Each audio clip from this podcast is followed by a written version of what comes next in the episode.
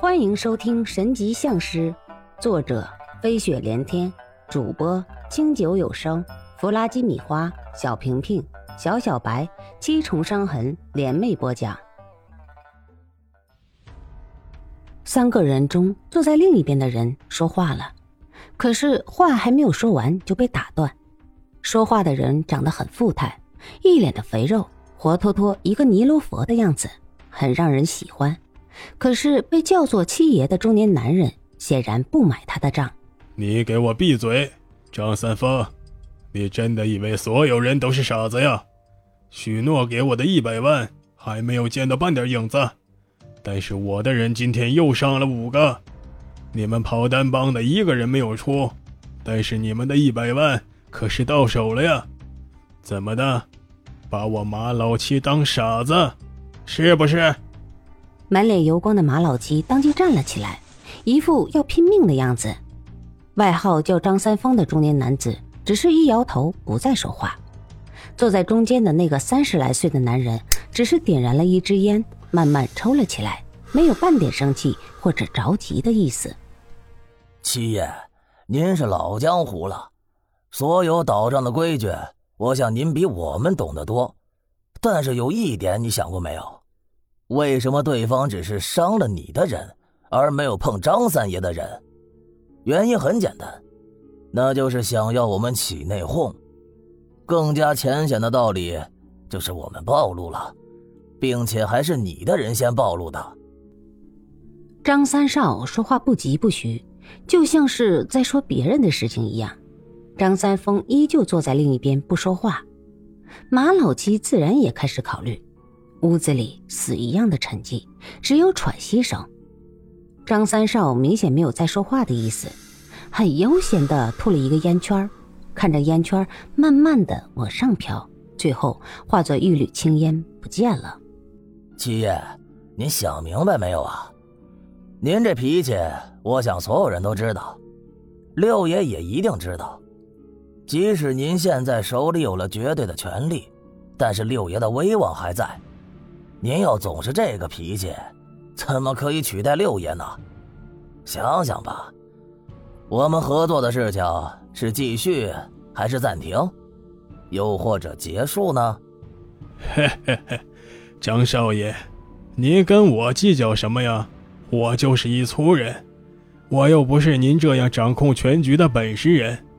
我呀，脑子比较简单，您多担待，风爷。老七这里给您赔不是了，我刚才就是一急，您别跟我见怪呀。听完张三少的话，马老七立马就知道自己的事情办的有点过了，回头就是一个大耳光，重重的打在那个传信人的脸上。他老了的，下次你们给我注意点自己把事情办漂亮了再说，办砸了自己拿钱看病，老子没钱。马老七的话是说给张三少听的。好了，七爷，这样吧，我先给您拿五十万，可以了吧？哎，但是有一点啊，我希望您的人不要再出岔子。还有，尽快找到那个叫石小天的小青年，办事情不办利索了，很容易出意外的。刘潇那边最近也没传来什么有意义的消息，说明侯爷可能察觉了什么。所以，还是做两手准备。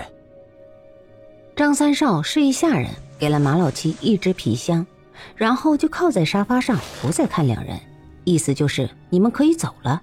送走了两人后，一个随从走了进来，站在张三少的身旁。张三少依旧是仰着头，没有睁眼的意思，但是他伸手摆了一下旁边的沙发，是叫那个随从坐下。那随从很是听话的坐了下来。然后拿起桌子上的香烟，自己点燃了一根，抽了起来。师傅，我觉得这个事儿有蹊跷。马老六应该早就知道我们的存在，更加应该知道马老七要跟他争大哥的位置。为什么他不仅不防，反而什么事情都放手交给马老七来做？还有那个侯爷，既然知道我们要对他下手，为什么还是还处处迎合我们？他是在向我们示好吗？张三少坐起身来和来人说话，因为这人是他父亲的好友，他的启蒙恩师，教给他武术，还有其他江湖上的东西。因为心思缜密，所以很受张家人的重用。许明，遇强击屈这一招，你还是用不了呀。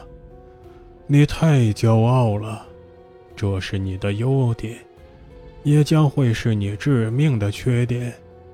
不管马老六还是侯爷，可以在江湖上做到现在的位置，都不是傻子。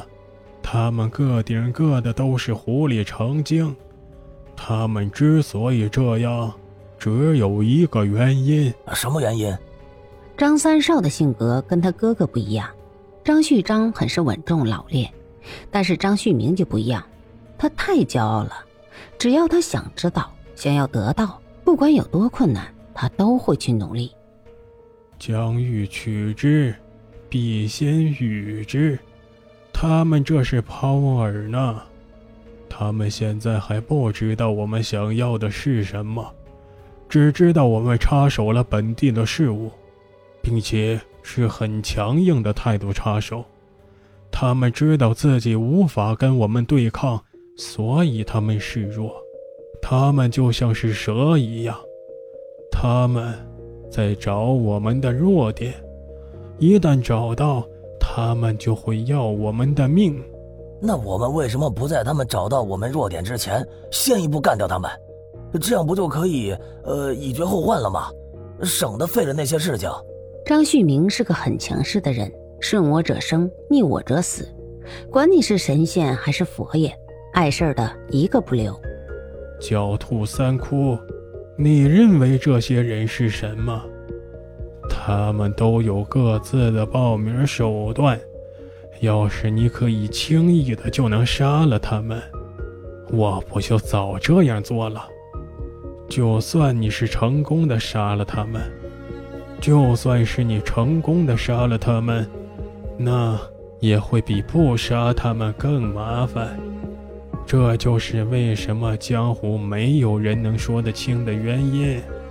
师徒俩你一句我一句的说着，屋外的天却是一点点的暗了下来。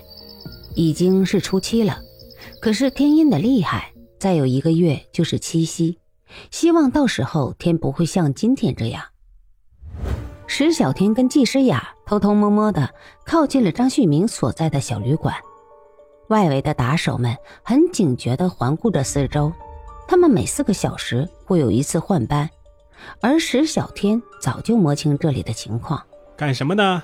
突然，一个打手发现了石小天跟季诗雅，当即就喊了起来，一下子所有的打手都警觉起来，除了警戒的人留在原地以外。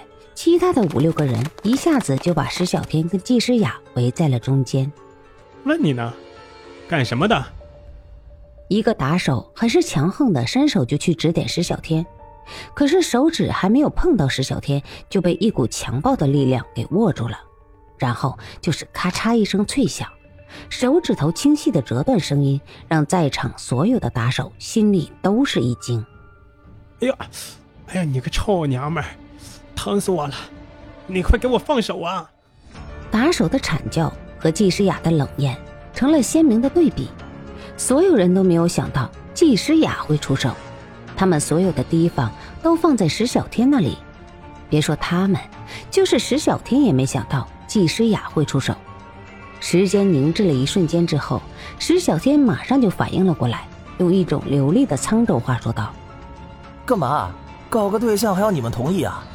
想学混蛋，滚出沧州府再说。母亲的，一群外地人跑到沧州府来吹牛皮，找死啊！在沧州地面上收保护费，你是不是嫌命长啊？石小天打着圆场，示意季诗雅不要过分。季诗雅看到石小天的眼神，然后松开了手。季诗雅本来就不是善男信女，更加不愿意看到有人对石小天不好。石小天见季诗雅松手。马上伸手一把搂住季诗雅的腰，让那些人明白是他们先打扰了别人，要不然他们不会出手伤人。臭娘们，哥几个给我弄死他！刚刚被姬诗雅松开手的家伙，因为手指头被姬诗雅掰断了，疼痛使他失去理智，一心就想着报仇。其他的人看到这种情况也是很气愤，总归是自己人受伤了，一个个刚要往上冲，一个声音很不合时宜的出现了。本集播放完毕，欢迎继续收听，点赞、评论、订阅、分享。